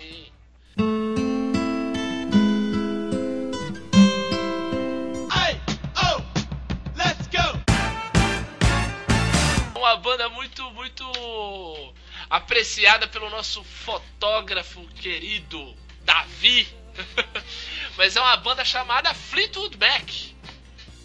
Fleetwood Mac. Baita banda que tem um disco de 77 chamado Rumors. Ele ah, o Fleetwood Mac ele tem uma, uma carreira que vem dos anos, dos anos 60 também, né? Vai até os anos 80, mas assim, o grande ápice da, da, da carreira do Fleetwood Mac é com esse álbum Rumors que foi, com, foi produzido e as músicas foram escritas num inferno que a banda tava vivendo porque um cara tava, tinha comido a mulher do outro. É, pode crer. Era meio Ramones, Era meio assim. Ramones. Já, já ouvi essa história É. Ramon, ó, vamos botar na, na, na lista aí. Ramones, The Mamas e The Papas. Até os Até Beatles os Beatles e o Cream, né? Se a gente for. Ah, mas os Beatles a treta foi com o Harrison com, o- com Eric então, por Clapton, não que eu foi? falei. Ah, tá é, bom, né? falei, os Beatles É. com o Cream, né? Com É. o Cream, é verdade. Então, o Fleetwood Mac tava vivendo esse, esse, esse probleminha. e os caras escreveram a música e fizeram uma das. das seu ma- o maior hit deles, que é o Going Your Own Way, né? Que é um baita som. E, e o nome do disco é Rumors exatamente por isso, que começou, na época que eles estavam fazendo esse disco, começou a vazar na imprensa as histórias que tinha neguinho comendo a mulher de outro, entendeu? Tinha nego que não podia levar a cadeirada longe assim da cabeça que senão pegava, entendeu? Neguinho furando fronha, tinha cara furando fronha, essa história toda.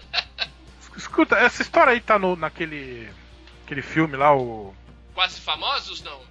Quase Famosos? Eu não sei. Porque eu sei que o Quase Famosos é uma junção de histórias de bandas dessa galera, não né? duvido, Eu não duvido. Fleetwood Mac ficou bem assim, ficou fotografado nos anos 70 É, porque o, o, o, o que eu sei é que é o seguinte, o Cameron Crowe, que é o, o diretor do filme, ele foi jornalista musical no começo e ele meio que, tipo, é, era o jornalista é, musical que cobria o Led Zeppelin, Uhum. Ah, entendi. quando moleque. Então parece que aquele moleque do, do Quase Famosos é meio que o, o Cameron Crowe e as histórias são, tipo, Led Zeppelin e outras bandas, assim. Eu já ouvi essa história, eu não sei qual a verdade. E tem na banda do. Confere, viu? Ah, se não É. me engano, também confere. É, na, eu- na, no Essa filme tem essa mesma- história. Mesma história. No filme tem essa história de. Eles estão num avião e aí um declara que pegou a mulher do outro, não sei o É, quê.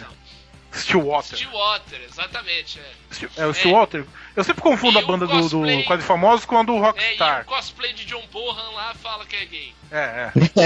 O cara é um cosplay de John Bohan, maluco. O cabelo é Então. igual. Bar, igual, igual, igual. E, e outra, é, teve essa história do Fleetwood Mac, teve é, bagulhos assim do, do tipo, não só de corneação, mas como que a, a- o Steve Nicks era o verdadeiro pai da filha do Fleetwood. É, teve, teve Caralho, que não, é fita. fita feia mesmo. Então, assim, é aí que, que a, a, a gente fala, né? Da dor, né? Do, do, do desespero, do problema, nasce quando o cara é um, é um grande artista, quando o cara é artista, né? Grande artista mesmo, né? É. Era. Era. Traz o- o- a beleza da arte nisso, né? E daí aconteceu com o Fleetwood Mac, aconteceu isso, né? De tanta, de tanta história de que fulano corneou ciclano, de que fulano é, é, é mãe do filho de, de, de Beltrano, caralho, quando saiu Rumors, sai esse disco que é incrível, assim, o disco inteiro é ótimo, o disco inteiro é muito bom, mas com destaque aí pro baita, baita sucesso do Fleetwood Mac, que é o que é o Going Your Own Way, né? Que tem a ver, se você pega a letra da música, você vai ver que é a corneação pura, né? Vai! Dor de Dor corno. Dor de corno total. Go your own way. Vai! Desgraça! Volta pro, Pra puta. volta pro mar, oferenda!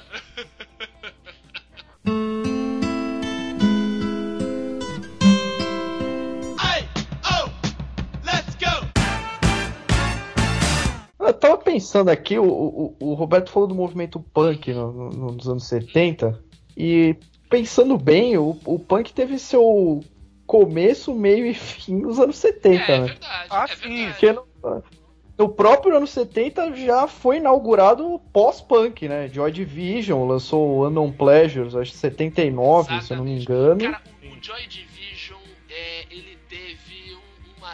uma... Foi, foi um grande aborto? Porque era uma banda que tinha tudo pra ser um negócio inacreditável de influente e tal, e o cara se enforca, dá uma de Badfinger e, e, e acaba com a vida, né? O Ian Curtis. É, depois veio o New, o New Veio Order. New né? Order e tal, mas já era um outro som, né, Vitor? Já era uma É. outra coisa, era uma outra Mas pegada. do pós-punk mesmo, o próprio 79, te- te- se eu não me engano, tem o Unknown Pleasures do Joy Division, tem o Entertainment, que é do Gang of Four. Sim. É muito bizarro você pensar que um estilo tão influente assim já foi, acabou e já teve o pós no, no próprio, na mesma É década, muita assim. intensidade, né, Vitor? É aí que tá falando. A gente tá falando dessa Ah. década, é muito louco a década de, década de 70, ela especificamente, porque ela é a única que você vê, ela tem um começo claro e ela tem um fim claro. Não é como, por exemplo, você pega os anos 60, que foi um desenvolvimento do final dos anos 50, né? Que aquele, aquele É. rock, aquele rock, rockabilly, né?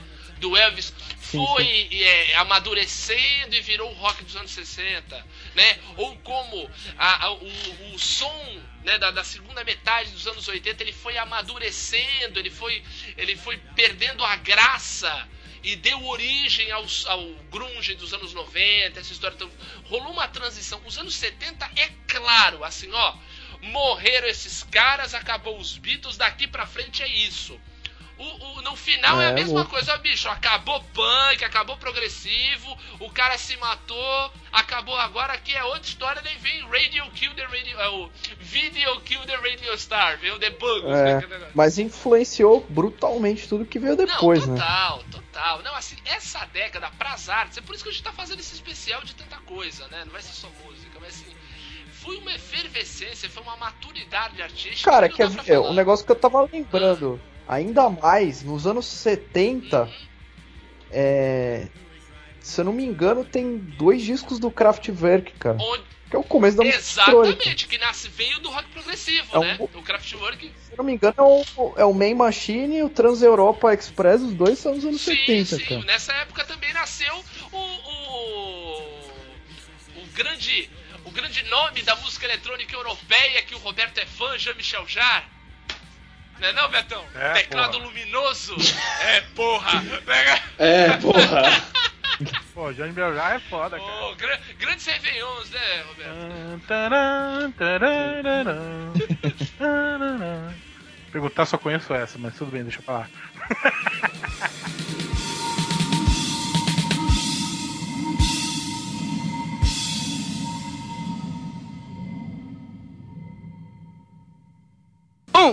dois, um, dois, três, quatro.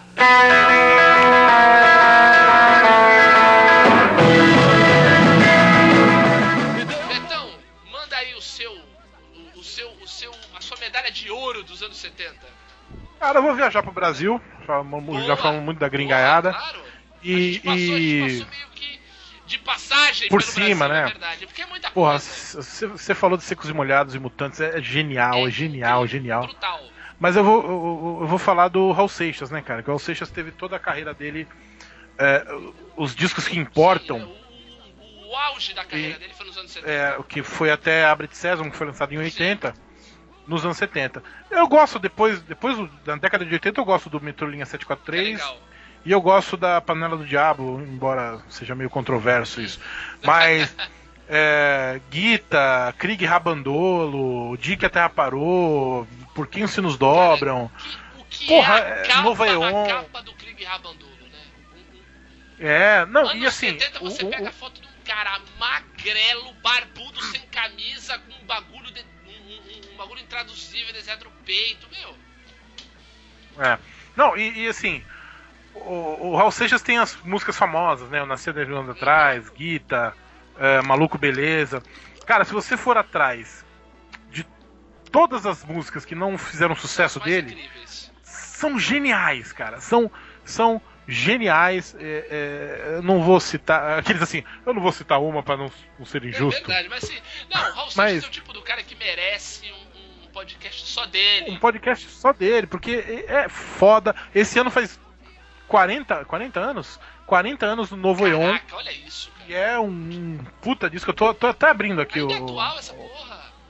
É, ó, Tente Outra Vez, Rock do Diabo, A Maçã, Eu Sou Egoísta, Caminhos, Tu És o MDC da Minha Vida, A Verdade sobre a Nostalgia, Paranoia, Peixuxa, o Amigo dos Peixes. Isso, é Peixuxa demais. muito bom, Peixuxa. Peixuxa. É fim de mês, Sunseed, Caminhos 2 e Nova Eon.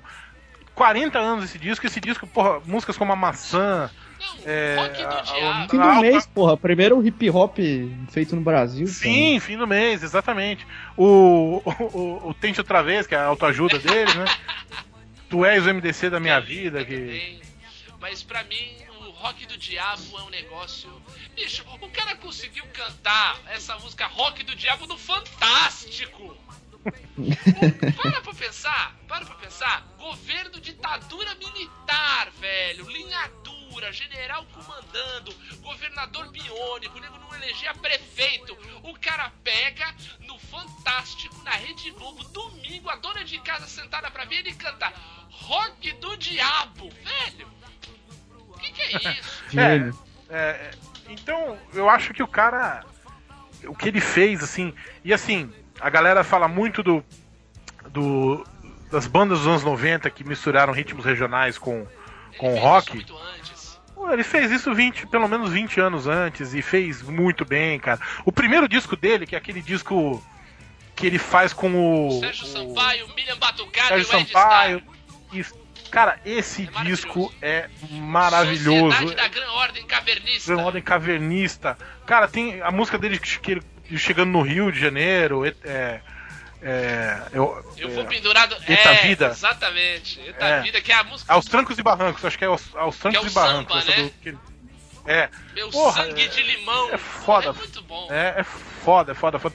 E como é que ele fala? É, mas, mas não é o que eu queria, o que eu queria mesmo era viver em paz. Puta, é, é de uma simplicidade, mas ao mesmo tempo é, é fantástico, cara, é fantástico. Então, Raul Seixas. hippie bem no meu portão. Que confusão, que confusão. É. Eu comprei uma televisão, que distração, que distração. Porra, velho. Foda, foda. Pacote, por favor. Eu ia deixar só um recado, na verdade, pra quem quiser saber um pouco mais de uma, do que era o punk nos anos 70, de verdade. Procure um documentário chamado A Band Called Death, Show. uma banda chamada Morte. Irado, hein? Tem no Netflix? Eu acredito que Ah. não. Mas deve, mas deve ter no YouTube inteiro. show. Eu acredito que deva ter no YouTube inteiro. Se não tiver, não deve ser difícil de achar. Maravilha. E é uma banda de protopunk americana que os caras, tipo, foram até o limite de chegar e sentar com a gravadora pra assinar um contrato, fazer sucesso. E a gravadora disse: beleza, a gente fecha o contrato, mas vocês têm que trocar de nome. e os caras disseram: não, Muito bem. A gente prefere não ser famoso e continuar com nosso Tá nome. aquela história daquele tal de The Mummies. É, não, que- isso aí pra, pra galera que é crítico de música é um orgasmo, né? Isso aí, isso aí é pro Álvaro é, Pereira beijo, Júnior. seu merda. Então assistam esse documentário, Porra. porque ele é sensacional. essa, essa história parece ser muito foda mesmo. E os caras estão nativos até hoje. É uma puta Porra, banda. Do caralho. Do caralho. Vitor, nosso, nosso batera, nossa cozinha. Arrepia aí. Cara, anos 70 é. Assim, o estilo que eu mais ouvi a minha vida inteira, o rock, assim, é tipo. Praticamente tudo que, que, que, que, que tem de mais relevante no rock foi feito nos anos 70 ou teve seu início nos anos 70. Então, tipo. É, qualquer um que, que se preze que, ah, não, eu gosto de rock, não sei o que, molecadinha que ouve essas merda desses indie rock novo aí, acha que é roqueiro, E é tudo caralho. rosqueiro. É rosqueiro, você é rosqueiro, você não é roqueiro. É, porra, tem que, tem que ouvir, sei lá, mais The Clash, mais. ouvir Stooges, ouvir o Sticky Fingers, o Rolling Stones, que é dos anos 70 também, que é Do caralho, fudido. meu, nos anos 70 até o Roberto Carlos era bom. Porra. Little Fingers, Anti-Nowhere League, essas bandas punk britânicas Cara, também. é, Cara, de Purple, Black Sabbath, é, Queen, que Os porra, Hermanos. Night Ô filha da puta! Não, os irmãos, caralho. para com essa porra, Los Hermanos, cacete. Para com Porra, isso, cara. T-Rex. T-Rex. T-Rex, isso é foda. The Doors, cara. Meu, assim, Rainbow, Ó. porra, The Who, cara, é, Modern. Lovers. Meu, e assim, pra fechar um cara que nessa década foi um monstro, ainda é um cara incrível, já ainda vai estar, né? Tá. Já tem idade, só tá fazendo show, tá bom demais. Negócio de fazer disco faz tem 10 anos que ele não faz um disco novo e tal. Steve Wonder, cara. Imagina se esse filho da puta enxergasse. Meu, Gênio. gênio. Toca batera pra caralho toca também. bateria e baixo! O cara toca baixo, piano e bateria, pelo amor de... E gaita! E gaita! E teve esse tempo, ainda teve cinco filhos. Eu- Ao mesmo Faça tempo? isso. Para pra pensar, Roberto. O cara é cego, então tudo pra ele é no tato. E o cara toca a gaita. Porra, a mulherada deve ter ficado feliz pra cacete com ele. Vai Opa! É por isso que ele tem cinco filhos, né? Exatamente.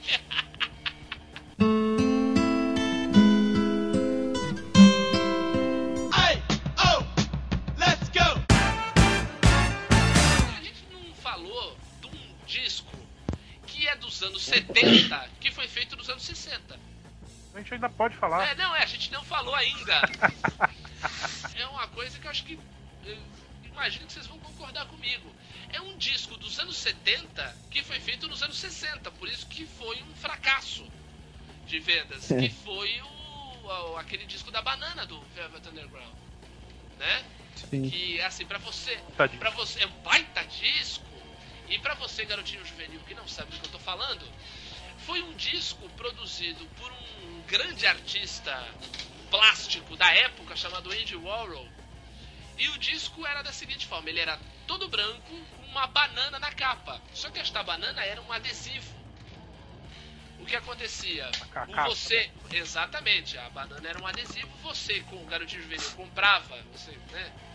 Comprava o disco. Quando você tirava esse adesivo que era banana, por trás estava a imagem de uma banana descascada, só que esta banana, a cor desta banana era vermelha, era uma banana de carne. Se é que você me entende, entendeu? Então você descascava a banana no- na capa do disco. E além disso. Era uma rola, pra falar Era uma rola! Era uma rola! Pinto, um pau, Era um pau, era um falo! Um pênis. Exatamente. caralho. Tem pastor aí que tá comprando esse disco aí pra ver se acha. É, é. Na hora de procurar, comprou o disco.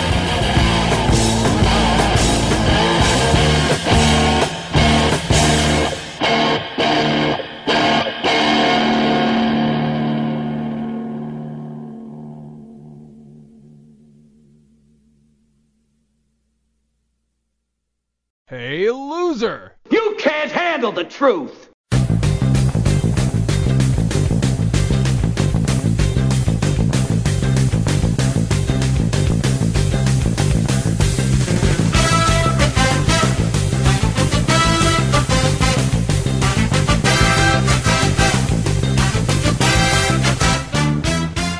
Vamos ler os comentários e e-mails sobre o último programa, Roberto Feliciano. Vamos. Esse. Que isso? que isso, cara? Tá, tá imitando? Não faz isso comigo, não! Tá doido, rapaz? Tivemos comentário. Tá bebo? Vai levar processo, vai levar processo. É, nosso último episódio sobre loucuras e bebedeiras, Roberto. É, vai ver isso, tô bebo. Vai ver, tu tá bebo, rapaz.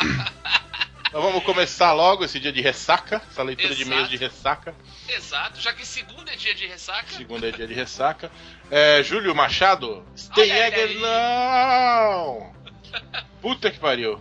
É, PQP, na verdade, eu coloquei. Ah, bem. Presumo que seja PQP. Não vai ser. Por que queremos Pipoca. pipoca? Melhor podcast que já ouvi de vocês. Como eu queria ter participado desse programa. Tem um milhão de histórias com a cachaça. Me chame se rolar a parte 2. É, Benito tem sempre as melhores histórias. Como eu ri com ele contando sobre a véia no apartamento. É, a véia fia. É, a véia reclamar. É. É, desculpem não ter comentado o cast passado. É que eu ouvi no carro e não consegui comentar na hora que terminei, como sempre faço. Aí acabei esquecendo. Mas ficou muito bom também. É, obrigado por esse podcast etílico e, por favor, me chamem para a próxima reunião de dos alcoólicos conhecidos. PS, a Gabi tem voz de menininha. Jurava que ela tem no máximo 16 anos. Olha só. Fica chamando essas apresentadoras da TV Globinha? Dá É, não. Você tá vendo que o Júlio é o, é o galã dos comentários, né? É, o que, que que a Verena vai dizer sobre isso? Toda mulherada vir participar da Luzelândia, o Júlio sempre, né? É. Dá uma paqueradinha. É, tem a tá. graça.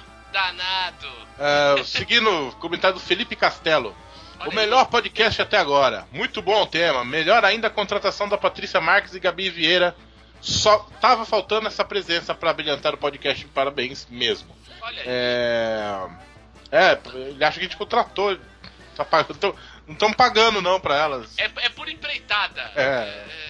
É, por- é- é que nem aqueles atores da Globo que vêm por contrato, assim. Tipo, É. contrato por um trabalho. É, elas não são contratadas da casa. Ah, Felipe. fulano, elas são apenas, eles fazer- estão apenas por obra. Você só vai fazer essa temporada da Malhação. E é só-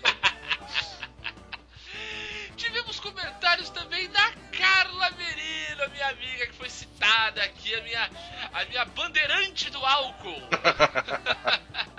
a responsável pela a minha primeira acompanhante de porre da vida. Daí ela comenta aqui, não lembrava que tinha sido vinho, adoro os casts, mas esse eu ri muito porque foi pessoal. Atravessar aquela avenida foi muito difícil. Que honra participar de um acontecimento tão marcante. Nunca vou me livrar da música do LS Jack e topo conhecer o pessoal de preferência num bar. Beijo a todos. Olha que legal a Carla, cara. Muito show. Muito obrigado, Carla, por ter não só ouvido, mas por ter estado ao meu lado neste momento tão importante da minha vida, meu primeiro porre. Continuando aqui, temos um comentário da Maiara de Oliveira. Nossa querida participante da Torre dos Gurus, que fez por outra tá por aqui. Ela comenta: Não lembro, não aconteceu. Evento open bar igual entrada da derrota. Daí, ela falando de entrada da derrota, seu esposo, Thierry Parmigiani, comentou aqui dizendo: Uma imagem vale mais do que mil palavras. Eu convido vocês, se não tiverem almoçado, a verem essa imagem que está no nosso site, que é o Thierry dando uma gorfada num balde. Pela cara, morto de bêbado. Meu Deus do céu. Bruno Arruda dando um beijinho na sua cabeça. É algo. é- são Poético. coisas. É, assim, são coisas que não podem mais ser desvistas. Não, Sabe? É algo, é algo muito agressivo. infelizmente. Infelizmente. O que mais que tem aí, Betão? Vamos lá, é. Henrique Fleury Cardoso, Olha aí, mais olha conhecido aí. como marido da Paty. Exatamente. Sobre a história da Patrícia, apenas umas correções. Olha lá, vem aí agora. É o direito de resposta. Direito de resposta. Estava no banco da frente do táxi, não vi ela vomitar por isso. Estava alto, mas nem perto do tanto que ela estava bêbada. E ela disse que não rolou sexo, né? Estava bêbada e todo mundo sabe que o ditado que não tem dono. Que, tarará, isso? de bêbado não tem dono, né? Que isso, É isso. Excelente cast, galera. Estão de parabéns como sempre. Valeu, Henrique. Muito obrigado, meu. Henrique que é ouvinte fiel nosso, né? Exatamente, fez maratona, e Maratona. tudo mais. Muito obrigado, muito obrigado pela sua audiência, Henrique. Muito obrigado pelo seu comentário.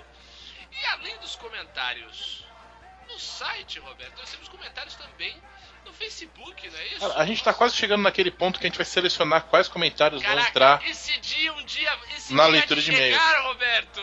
Nossa senhora, tô muito alegre. Esse dia está chegando e andaram comentando na nossa página no Facebook, facebook.com.br aluzerlândia. Comentário de Cassius Clay, Roberto. Cassius Clay! Eu sempre vou fazer essa piada, cara. Nosso querido Cassius Clay, antes de ouvir, comentou: Presinto um fodendo podcast. É. E eu espero que tenhamos correspondido a essa expectativa, cara. Sim, sim. sim. É, também recebemos e-mail, né? Eduardo Vitalino. E-mails, e-mails em luzerlandia, arroba luzerlandia.com.br. Dudu. Dudu Ritalino, pros íntimos já. Olha aí, Eduardo Ritalino, 19 anos, Santo André. Diga. Fala galera da Luzerlândia, sobre o cast de bebedeira eu não tenho muito a acrescentar, pois só fiquei bêbado uma vez na vida aos 17 anos. E foi uma experiência tão ruim que nunca mais fiquei bêbado na vida. Na vida, isso tem dois anos, Tem hein? dois anos. 19! Nunca mais. Eu- Ô, Eduardo, você é um garoto ainda, tem tanta coisa pra acontecer, tanto porre pra você tomar. Opa.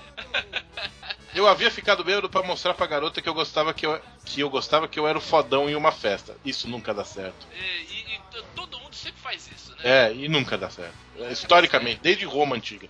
É, resu- Os homens das cavernas. Sim. Resultado, eu vomitando da privada de casa, com dores de cabeça e do corpo, meu pai me dando lição de moral e ligando o chuveiro pra mim. Desde então, só bebo moderadamente. É isso. Muito bem, tá certo. Após que a menina tá com o Janjão. É. É. Mas enfim, eu não fico mais bêbado por causa disso, acabo sendo paizão dos amigos. Putz, isso é pior ainda, quando a gente sai. Ficar cuidando dos bêbados pra eles não fazerem merda. Inclusive, ano passado, saí para um show com os amigos e eles levaram uma amiga nossa mais nova, de 15 anos. Ah, meu Cuidado, Por olha que, que eu não li esse meio antes? então? É, e enquanto o show rolava, meus amigos bebiam bem fracas Corote 51, Caninha da Roça, Balalaica e eu não deixava eles darem bebida pra menina. Caraca, balalaica. Balalaica tem nome de cachorro, né? Não, é. Cara, é. Essa aqui é uma balalaica. É. Balalaica é uma vodka que eu acho que se você colocar no motor de um carro, ele sai, sai aquela chama azul do escapamento, velho. É. É um negócio, meu Deus do céu, é muito vagabundo. Bom, mas a menina queria ser a rebelde, bebeu pra caralho durante o show. Na hora de ir embora, ela passou mal e, como o resto dos amigos, estavam só a tampa do iogurte. muito bom! Eu tive que levar ela pra casa, dar banho e botar ela pra dormir. Será que ele, bem, será que depois ele fez ela rotar, né? É. Deu banho, botou pra dormir, daí colocou assim no ombro assim pra rotar. É. Ou pelo menos tentar, ele diz aqui. E fazer isso tudo sem os pais dela ouvirem foi tenso demais. É, hehe. Mas galera da Luzerlândia, acho que é isso por essa semana. Um forte abraço. Cara. Bom, se bem que ele tem 18 anos. Um cara de 18 anos. 19 já. 19. Não, mas ano passado, que isso Ah, tá. aconteceu, ele tinha 18 anos. Sair com uma menina de 15 anos é perfeitamente normal, né? normalista. Eu é que não vou pro show de rock onde uma menina de 15 anos vai beber pra caralho do meu lado. Não, vou correr esse risco. Pelo amor de Deus, pelo amor de Deus. Mas aí é que eu falo, dá banho tal, bota pra rotar, canta pra dormir, né? É. Dorme, dorme, sua bebinha. Mas além do Eduardo, nós tivemos um outro e-mail, Roberto Feliciano. Um e-mail Emocionante. emocionante, muito legal. Um e-mail do Rio Grande do Sul, rapaz. Tchê. Tchê, nossos ouvintes do Rio Grande mandando um e-mail pra gente, o Christian Ordock. Christian já comentou aqui alguns episódios, Sim, sim. tempo distante aqui. Dessa vez ele manda um e-mail. E ele, e ele diz: Buenas gurizada da Luzerlândia. Cara, se ele não era. Se, se a gente não soubesse que ele era gaúcho, já tava na. na cara no, no, na- na- no cumprimento, né? Já, já. Meu nome é Christian Ordock, já escrevi outras vezes pra vocês nos comentários e já indiquei vocês no GuiaCast no Facebook. Muito Opa, obrigado. muito obrigado. Onde uma equipe de viciados em podcasts indicam as novidades. Lembram? Claro, sem dúvida. Espero que esteja tudo bem com vocês. Está tudo cada vez melhor, Christian. Escrevo para agradecer os mais de 70 programas que fizeram e virão muitos mais. Esperamos assim. Sim. E o e-mail diz, né? O, o título do e-mail de- de- dele diz é, agradecimento ou obrigado pelo 1x0. E daí ele, ele começa explicando aqui, né? Vocês criaram mais um podcast maravilhoso com sua turma de amigos. Benito Pagode, ele me sacaneia aqui, né? Diego. Mas ele botou entre aspas, tá? É. Deu pra ver que era de propósito. Roberto, Thierry, Vereira e tantos outros queridões que fazem parte desse podcast. Para mim, um dos poucos que geralmente param tudo o que estou fazendo pra escutar. Porra, cara, isso é muito show. Belíssimo trabalho que alia conteúdo e bom humor de coração, original sem forçar. É, não consigo retirar o podcast do Homem-Aranha do meu celular. Ah, ah, tá aqui. Ver, né? Ele coloca aspas, que no caso ele ouve. O Roberto caindo é algo maravilhoso. Olha Aqui- a- de você. Aquilo ali é efeito especial. O barulho não foi tão grande quanto ficou na edição. Claro, o microfone tava longe, mas a gente tem que mostrar a realidade, Roberto. Falando nisso, fica a dica aí pros ouvintes novos. Vão ouvir o episódio número 5, que apesar de ser de 2012, ele ainda é muito bom. Sim, Não ficou datado. sim. Daí ele começa a explicar o obrigado pelo 1x0. Ah, 1x0. Desde que eu trabalhava no mundo corporativo, tínhamos uma medida para saber se a semana de 5 dias úteis havia sido boa ou não, computando dias bons contra dias ruins. Podíamos ganhar de goleada a semana, né? 5x0, coisa que nunca aconteceu. 4x1, 3x2, ou perder por 3x2, 4x1 ou 5x0, que aconteceu várias É o vezes. que mais. No mundo corporativo, é o que mais acontece é você perder de 6 a 0 numa semana de 5 dias. É, porque tem dias que vale por dois, né? Sim, É complicado. Sou historiador a partir de 2007. comecei a empreender na área de história de empresas, com consultoria própria e desde que o podcast de vocês apareceu, nunca mais perdi de zero na semana. Olha que Olha legal. Todo dia que vocês lançavam o podcast, mais recentemente na segunda-feira, depois de ouvir o programa, já saio com um glorioso 1x0 do placar. Pô, cara, isso é muito bom. Muito obrigado pelos programas. Sigam em frente nessa linha sempre crescente de qualidade e até a próxima. Um grande abraço em toda a equipe. Cara, grande abraço pra você, Cris. A, a gente é aquele time do interior que sempre faz 1x0 no começo do jogo. No É, exatamente! o que, o que é, o, o, o time tá precisando ganhar, né? O time que tá no topo da tabela tá precisando ganhar pra, pra classificar alguma coisa, daí vai jogar contra o time do interior, acaba se perdendo de 1 a 0 É, tá falando do Santos, né? Ah, não, às vezes acontece com o Santos também. O Santos sempre que vai. tá pra embalar, ele perde pro Penapolense. Então, nós somos o Pelapolense da Podosfera, Roberto. A, a Luzerdense. Nós somos a Luzerdense, exatamente! Cara, é muito bom receber esse tipo de retorno, é muito Eu legal queria- saber isso. né, Queria agradecer também você, Opa! porque você tirou aquela minha história que foi a pior de todas. Você tirou da edição final, então. É claro, pô. A gente, pessoas- é- a gente tá aqui pra ajudar os amigos. cara. ah, aquela história que envolvia um gorila e, e- e três albinos. É, um golira e animais de Um corte. é, animais de cor. Muito obrigado. Quem sabe numa edição 2 a gente grave essa história. Vai- Daí você faz com o Júlio, daí vocês competem pra ver quem tem a Mas pior é- história de bêbado É também. que, eu, é que eu teria que consultar meus advogados antes. Sem dúvida, sem dúvida. É pri- principal isso aí. Bem, a- é, além de mandar e-mails pra gente ou comentar no Facebook, você pode nos seguir no Twitter, né, Roberto? Qual é o nosso perfil no Twitter? twitter.com.br Luzerlândia. Exatamente, nosso perfil, arroba Luzerlândia. Você Arroba pode seguir a gente, falar com a gente o que você quiser, dar sugestões de pauta, ou é, é, fazer como o Júlio, que já, tá, já é da casa, então ele fica aí se convidando para próximas, próximas pautas. Falar nisso, deixa eu fazer um, um- um jabá, né? Opa, vai fundo. O Maiara, da Torre dos Gurus, tá com um projeto é, solo, né? Ótimo assim. projeto, muito bom esse podcast. É... Nossa, eu vou fazer um jabá de duas participações em podcast dos outros. Olha só. Ah, olha aí, mas tá ficando famosinho, hein, Roberto Feliciano? Então você pode procurar O Comunicativo. Saiu o episódio 3 de O Comunicativo Podcast. Eu tá lá falando sobre malhação, os 20 anos de malhação. Eu me pergunto como, que, que ela deu na cabeça dela convida logo você pra falar de É, pois né? é, Você que cara. não, não assiste, né? Muito, muito Rodrigo, Tati, Cabeção, Perereca, Touro, Bo- Bodão. Que bom que tem muita perereca, Roberto. É, sempre, tem. sempre interessante. Então vai lá, o Comunicativo Podcast. E também essa semana eu participei da Torre dos Gurus. É, Olha aí. falamos sobre o tempo da internet de escada. Né, Bate-papo UOL, ICQ, Internet moleque. é, duas horas pra baixar uma foto. Foi bem. Que Gravamos maravilha. depois da meia-noite, né? Porque é um pulso só. Que maravilha. Então confere lá, o comunicativo e Torre dos Gurus. Tô lá, se você não enjoar da minha voz, tô lá.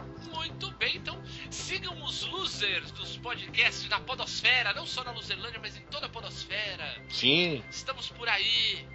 Sim. Daqui a pouco tem extras. E até mais, galera. Semana que vem tem mais. Valeu. Tchau.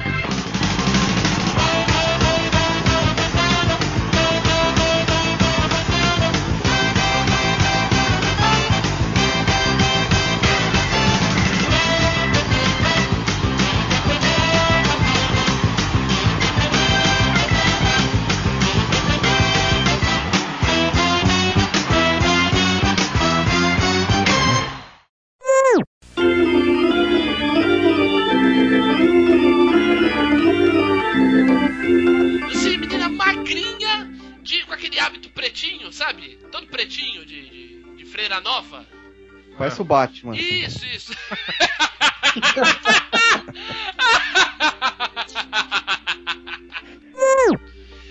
que tem aquele. Can you get to that? I wanna know. I wanna know what you get to that. Meu. Você vai embora. Cê, é, é, é, é Como é que foi o tom dele, pacote? uma bosta. Foi, foi mais ou Uma menos. bosta, foi uma Ah. bosta. É, não passaria no The Não, eu não, porra, eu Ah. não passo na porta de casa. Eu não manjo, não é manjo, não é manjo.